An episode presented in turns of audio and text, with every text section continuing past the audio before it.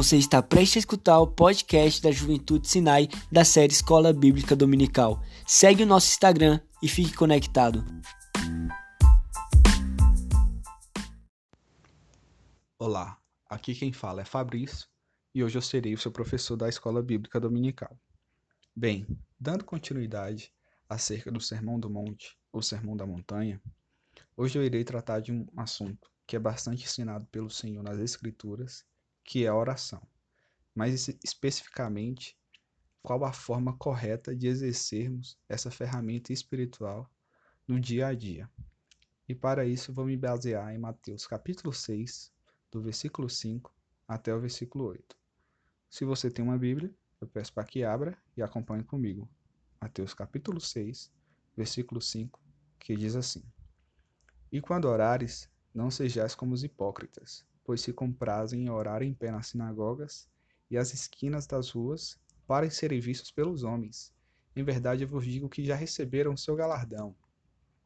Mas tu, quando orares, entra no teu aposento e fechando a tua porta, ora ao teu pai que está em secreto, e teu pai que vem em secreto te recompensará publicamente. E orando, não useis vãs repetições como gentios que pensam que por muito falarem serão ouvidos. Não vos assemelheis, pois, a eles, porque vosso Pai sabe que vos é necessário, antes que vós lhe pedirdes. Bem, aqui nós temos o episódio em que os discípulos, eles chegam até Jesus, eles se apresentam diante de Jesus e indagam ele a respeito qual seria a forma, como deveriam orar de forma correta. E é importante dizer que os discípulos de Jesus, eles não eram pessoas que não tinham em mente o que é oração. Muito pelo contrário, eles eram judeus e, pelo fato de serem judeus, eles têm como referência o Antigo Testamento. E o Antigo Testamento a gente sabe que é recheado de personagens e grandes, grandes figuras que tinham a oração como uma prática de vida. O rei Davi, em Salmos, nós podemos encontrar suas diversas orações e os livros dos profetas, Jeremias, Isaías e por aí vai. Então, eles não eram pessoas leigas e, mesmo assim, eles queriam saber a respeito da oração. E em Lucas ele é registrado essa pergunta. E aí, mesmo assim, eles ficam curiosos para saber de Jesus como seria a forma ideal de orar. E por que, que eles fazem essa pergunta? Porque eles entendem né, que com a chegada de Jesus, o sentido da oração se torna mais íntimo e mais profundo. E aí Jesus vem e ensina a oração do Pai Nosso, que são os versículos adiantes. Mas antes disso, Jesus ele, ele desconstrói um modelo de oração que estava sendo praticado por uma classe religiosa que eram os fariseus. E aí Jesus ele inicia dizendo, no versículo 5: E quando orares, não sejais como os hipócritas, que se comprazem em orar em pé nas sinagogas e às esquinas das ruas para serem vistos pelos homens. Aqui tem algo importante, algo curioso que eu quero frisar, que é o seguinte: os judeus eles tinham como prática desde cedo a oração. Uh, existia na tradição judaica um compilado de orações em que eram utilizadas durante as variadas formas variadas circunstâncias que eram apresentadas no seu dia a dia. Como, por exemplo, um, um dia que estivesse chuvoso, existia uma oração específica para isso. Se o judeu ele fosse entrar numa cidade, também existia uma oração específica para isso. Ou se o judeu ele fosse fazer um negócio, também tinha uma oração específica para isso. Então, era uma forma, era uma tentativa através da oração, de incrementar Deus nas suas atividades diárias. E esse sistema de oração, inicialmente, ele era genuíno e sincero e verdadeiro.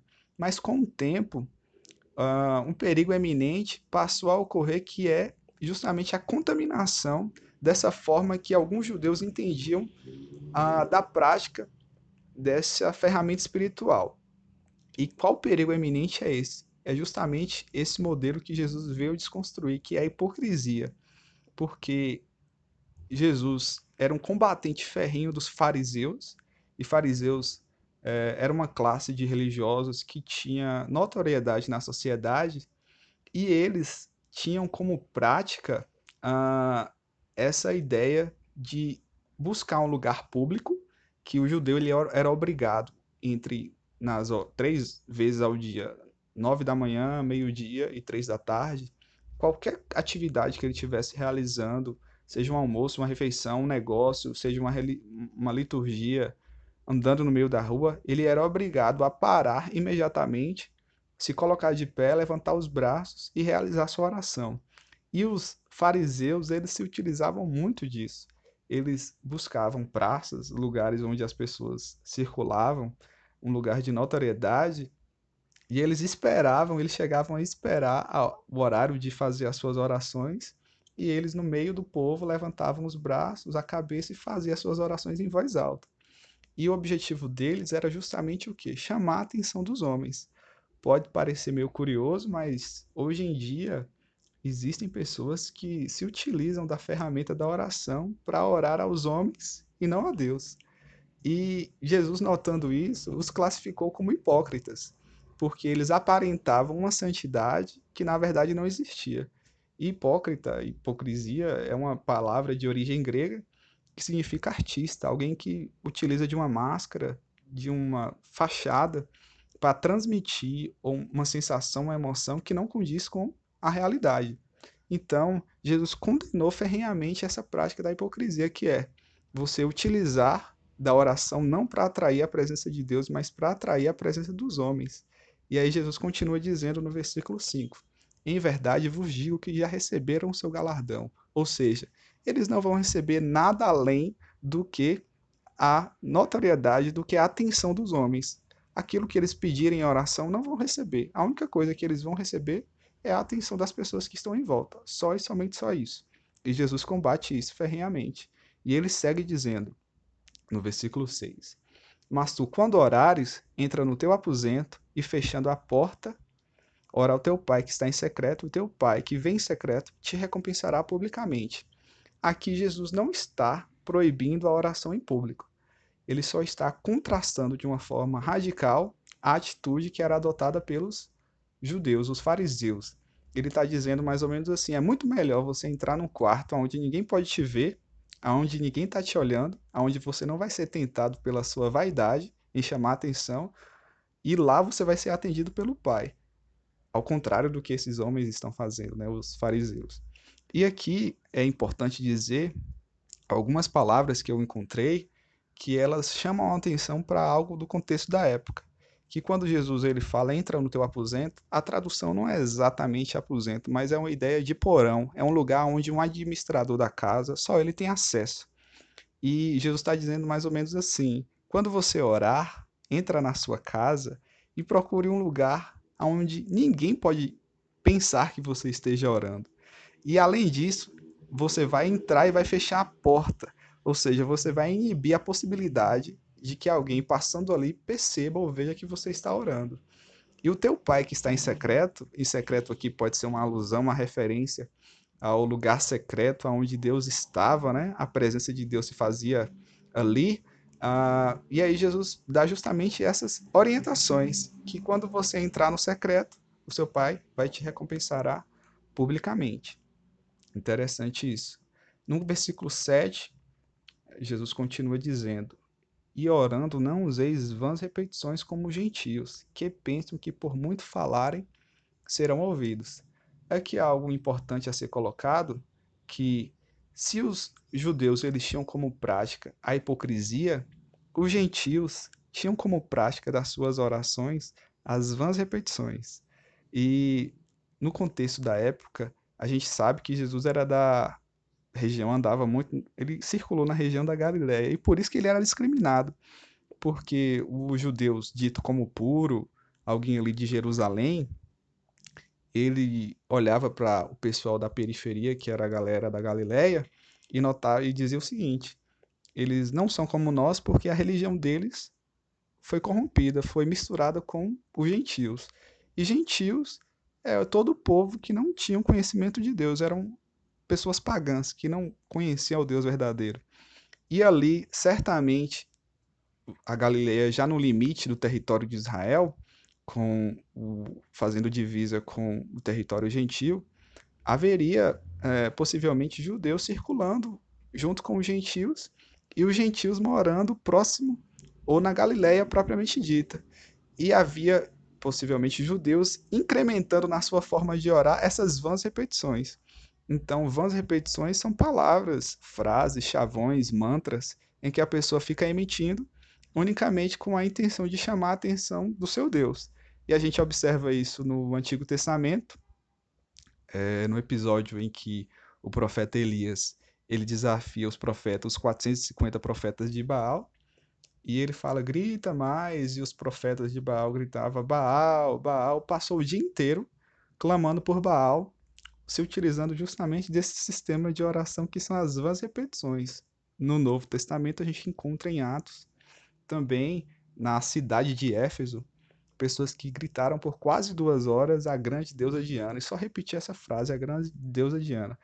Então, e se a gente for colocar um exemplo moderno, né, é como se estivesse fazendo a oração, a reza, né, que não seria uma oração, seria uma reza de, sei lá, 30 Pai Nossos e 20 Ave Marias. Seria como uma forma de você fazer justamente a utilização desse sistema de oração que é corrompido, que não faz sentido algum. E Jesus ele vem para combater isso. A hipocrisia e as vãs repetições. E também é importante fazer a distinção aqui, vãs repetições de insistir. Porque o próprio, o mesmo Jesus que combate dizendo, né, que não se deve fazer uso de palavras soltas que não surtem nenhum efeito. Mais adiante, ele fala a respeito do episódio da parábola da viúva, que ela tinha uma causa para ser vencida, né? E ela importunou o juiz para que essa causa fosse atendida.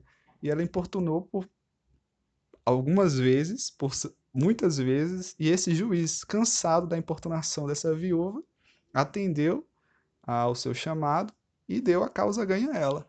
E essa parábola é uma alusão à forma em que nós devemos orar utilizando a existência e não as vãs repetições, que é justamente duas coisas distintas. Vãs repetições são palavras que não têm efeito insistência. É você entender que Deus ele se agrada em que nós, como nós, os cristãos, devem se apresentar diariamente diante dele e argumentar e pedir e clamar aquilo que venha estar no seu coração. Deus se agrada disso. E mais adiante, né, no versículo 8, Jesus mesmo diz assim: Não vos assemelheis, pois, a eles, porque vosso Pai sabe o que é que vos é necessário antes que vos lhes perdirdes. E vem a pergunta: é, por que será nós deveríamos continuar orando mesmo sabendo que Deus sabe de todas as coisas? Com certeza alguém já deve ter se perguntado isso. Por que orar já que Deus sabe o resultado de todas as coisas? É que de alguma forma misteriosa, Deus ele conta que a sua e a minha oração ela faça a diferença, é, mesmo com a sua soberania já ter sido estabelecida. Ou seja, Deus quer que eu e você oramos todos os dias. E mesmo assim, ele sendo Deus soberano, sabendo de todas as coisas, ele quer que essa ferramenta seja uma, um exercício de intimidade entre nós e eles. Porque a oração é, não é nada mais, nada menos do que uma conversa e essa conversa ela constrói relacionamentos. Então, se eu converso pouco com uma pessoa, eu não sei muito dessa pessoa. E Deus ele nos chama para um relacionamento pessoal e a forma de estabelecermos a solidificação dessa relação é através da oração. Não tem outra fórmula, não tem fórmula mágica. E a partir daí, a gente pode entender que a oração ela não muda Deus, mas ela muda a nós se Deus já sabe de todas as coisas e nós somos dependentes deles, dele, é, é importante nós entendermos que a oração ela é uma forma de criarmos pontes com Deus, de mostrarmos o quanto somos humildes em reconhecermos que nós somos falhos e pequenos e que dependemos da sua graça e que é um exercício de fé, porque a oração ela possibilita o aumento da fé. Se eu oro pouco, a minha fé ela é atrofiada. Mas se eu oro muito, se eu oro várias vezes ao dia, ou em determinadas situações, a minha fé ela é aumentada. E é outro ponto importante a ser dito, que a palavra ela não diz qual é a forma correta de orarmos. como eu falei aqui a respeito dos judeus, que eles oravam em pé, Jesus e nem os apóstolos é, registram que nós devemos orar de olhos fechados e a cabeça abaixada. Isso é uma convenção humana, mas isso a gente entende que tem um simbolismo que os olhos fechados são justamente para trazer a concentração e a cabeça fechada como sinal de reverência. Mas durante toda a Bíblia, a gente encontra pessoas que oram em pé, que oram sentadas, que oram ajoelhadas, que oram deitadas. E a Bíblia também não diz qual é o tempo que nós devemos orar. Se é orar uma hora, se é orar duas horas, se é orar por três horas. Qual seria então o tempo ideal que nós deveríamos orar? A oração, mas existe uma recomendação que é importante, que é o apóstolo Paulo, se eu não me engano, que diz que a oração ela deve ser feita sem cessar, ou seja, em todo o tempo. É como se nós estivéssemos utilizando dessa forma do sistema dos judeus, dos judeus, de orarmos em todas as circunstâncias, durante o dia todo, sejamos no trabalho, no secreto, nas refeições, em qualquer situação, e dessa forma apresentarmos diante de Deus as nossas causas e o nosso coração. E é esse é o estudo do dia de hoje. Espero que você tenha sido edificado e que Deus abençoe cada um de vocês nesses dias de quarentena e até breve.